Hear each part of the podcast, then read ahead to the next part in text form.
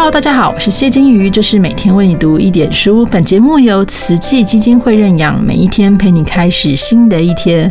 不知道大家小时候有没有看过一个美语补习班的广告？主角是一个头发 QQ 的美国大叔 Uncle Jerry。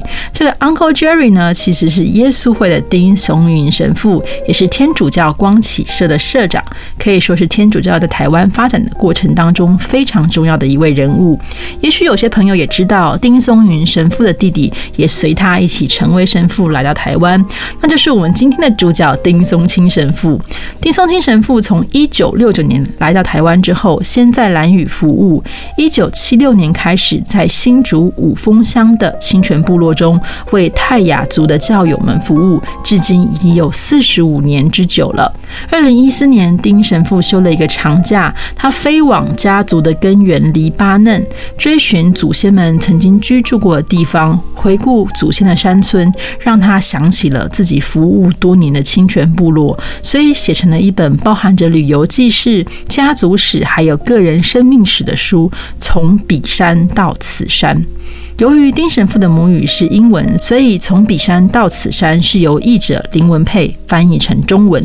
当我们透过大块出版社联系丁神父之后，丁神父非常谦虚的表示，呃，自己的中文恐怕是无法朗读，可是英文 OK。因此这一集呢，是我们制作每天为你读一点书以来最特别的一集。我们会有两个部分，英文的部分呢是由人在清泉部落中的丁神父亲自朗读，中文的部分交由配音员杨。世贤先生与刘爱玲小姐以广播剧的方式呈现，我们就来听听中文版的段落。我的房子，你的房子。我在清泉的一个好朋友有酗酒问题，米酒毁了他的健康，也带来很多其他问题。有一天，我单刀直入的。问这位朋友：“你为什么要喝酒？”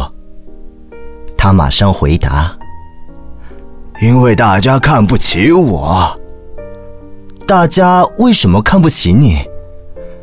他们说我的房子不好，他们取笑我的房子。确实没错，我朋友的房子又小又破，屋况不佳。我不知道他为什么不把房子修理的好一点。没钱，钱？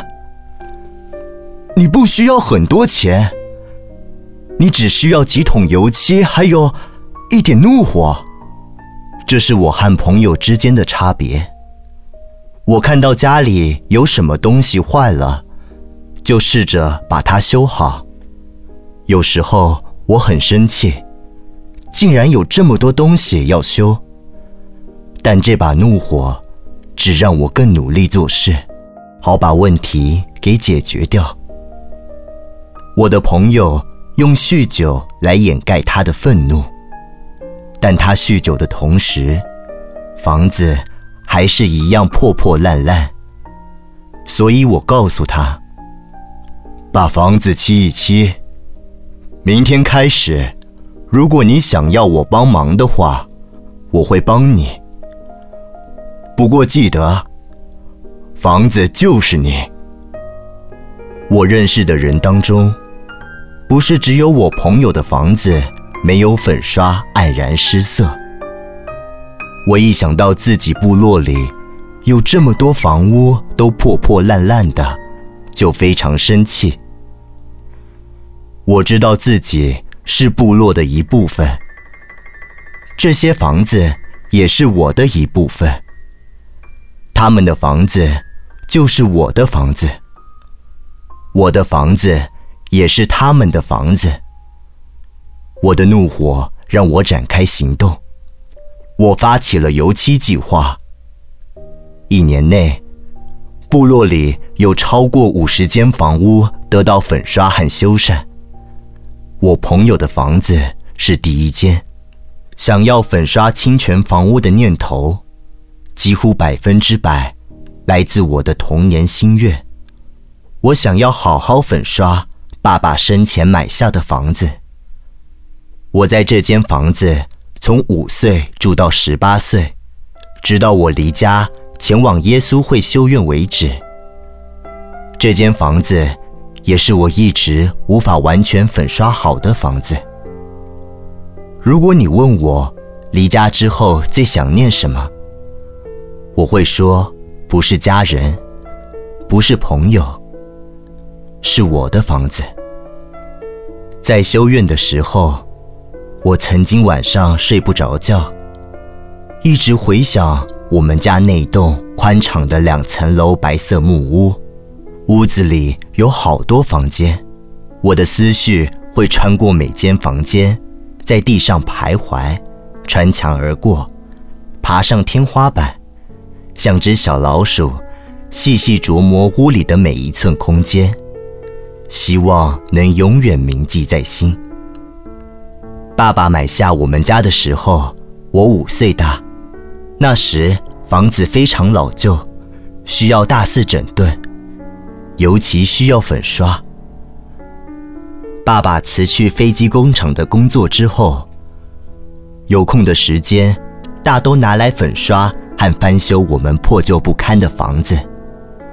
我看他漆油漆，也想要帮忙，但他说我还太小了。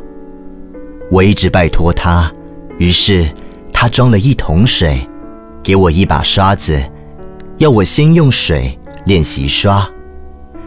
他说我之后可以刷真正的油漆。但不久之后，爸爸病情加重，再也无法继续动手整修房子。我们搬进那间老房子不过三年，爸爸就过世了。那时我才八岁，哥哥十岁。爸爸过世后的那些年，我们面临了种种难题，其中相当棘手的，就是照顾这间老房子和周围的环境。爸爸在过世前已经修好了大半部分，也粉刷了一部分的屋子，但还有许多东西尚待修理。一大堆地方要维护，我们没有钱请人帮忙，所以照顾房子的责任落到哥哥和我头上。但我们两个都不是非常务实能干。星期六，我和哥哥要清扫房子四周长长的人行步道，或是要修剪周围的草地。我们也要把坏掉的东西修好。尽管我们两个都不太擅长修缮，这对我们是非常繁重的工作，因为房子总是会有某个地方坏掉，屋顶漏水，部分天花板塌了下来，而且屋子很大间，因此我们刚漆好这里，另外那里又需要重新油漆。我和哥哥。其实说不上有多喜欢家里这些不得不做的工作。我们常常会吵这一次轮到谁扫步道，或轮到谁修剪院子的草。我们两个都特别讨厌打扫满是尘土的人行道，所以抢着要修剪草坪。扫地的麻烦处在于隔壁地势较高的房子。住着懒惰的邻居，他们的步道和我们的之间有一段往下的斜坡连接。每次我们刚扫完地，他们就会在人行步道上泼水，把他们步道上的灰尘、垃圾都往下流到我们这边来。结果，我们的人行道又脏了。我们从小学到高中。一直都在照顾这间房子。哥哥杰瑞下定决心，要在离家进修院之前，让房子看起来好一点。我想，他不信任由我继续肩负起照顾房子的工作。离家前的最后一天，杰瑞粉刷了家里的前门廊，没有要我们帮忙。你可能以为。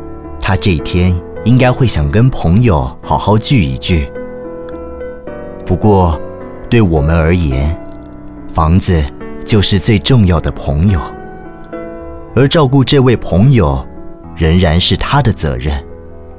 客厅旁边的阳光房天花板破了一个洞，我们一直无力修理。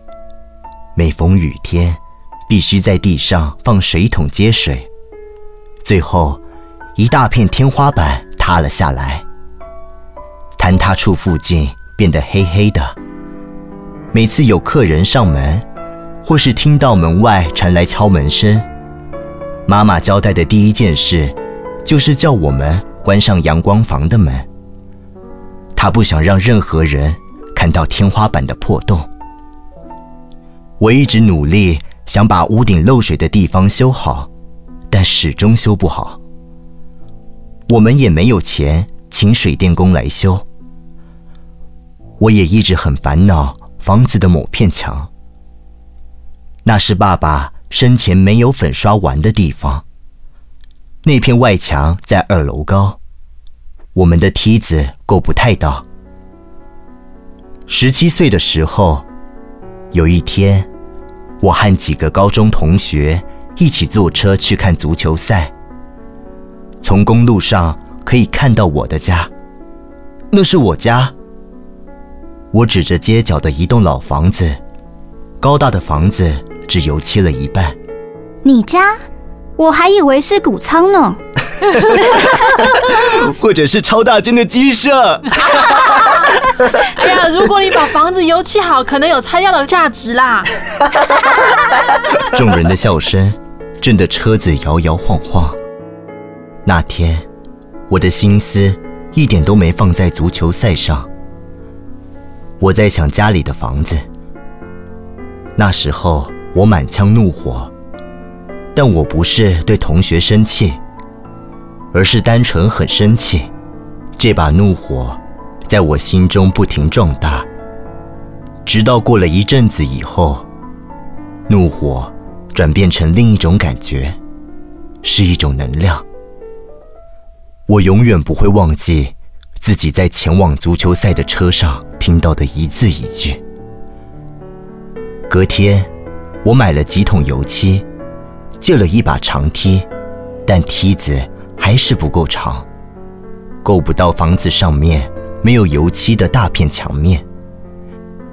所以，我把绳子绑上梯子，从屋顶把梯子打横往上拉，拉到房子的上半部。刚好，妈妈要出门买东西，她走出家门的时候，我正准备爬到外面的梯子上。你在做什么？我想粉刷这片墙。太危险了，你会摔下来。不会，我不会有事。你去买东西没关系。我不能把你留在上面自己出门，你应该马上下来。妈，拜托，我一定要漆好这里。妈妈只是站在那里，站了好几分钟，最后，她终于妥协了。好吧，那我不去买东西了，我要在这里等你弄完。如果我摔下来，你准备接住我吗？不，但至少我可以看着你，以防万一。我总算漆完了，虽然还是有一小块地方够不到，房子看起来终于有模有样，我引以为傲。后来。我进了修院，妈妈写信告诉我，她请了专业油漆工，把墙上最后一块我够不到的地方也漆好了。她说我听了应该会很高兴。房子现在看来美轮美奂。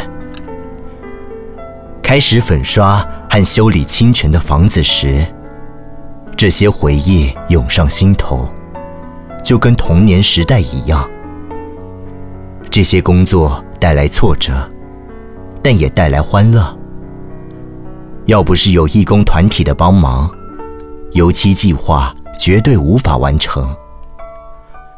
很多义工都是学生，他们来部落帮忙我们。义工和屋主一起工作，很多人以前从来没有刷过油漆。看这些年轻人这么热情地参与油漆计划，真是开心无比。但看到油漆涂错地方，像是涂到电线杆、人行道，还有学生自己的衣服上，就又让人感到难过。当然，一样又出现了砌不到房屋墙壁高处的挫折，即使爬上梯子也砌不到。这让我想到年轻时的处境。不过，一切大功告成后，清泉的房子看起来美极了，就像我家油漆过后的老房子一样。或许。等我老到再也无法工作的时候，晚上我会躺在床上，回想部落里一间间房子，让我的思绪徘徊在每一面粉刷完毕的墙壁，记住它们的颜色，也看看住在屋里的可爱人们。那时，我会明了我们完成了值得引以为傲的事。事情虽小，却见伟大。我们起好了自己的房子。从彼山到此山是一本非常动人的书，也得到了金鼎奖的肯定。希望今天透过这样的表现方式，让大家走进丁神父的少年时代与现在，理解他无私的大爱是从何而来。最后，我想谢谢丁神父数十年如一日的服侍奉献，希望您身心灵都平安健壮。听众朋友，我们明天见，拜拜。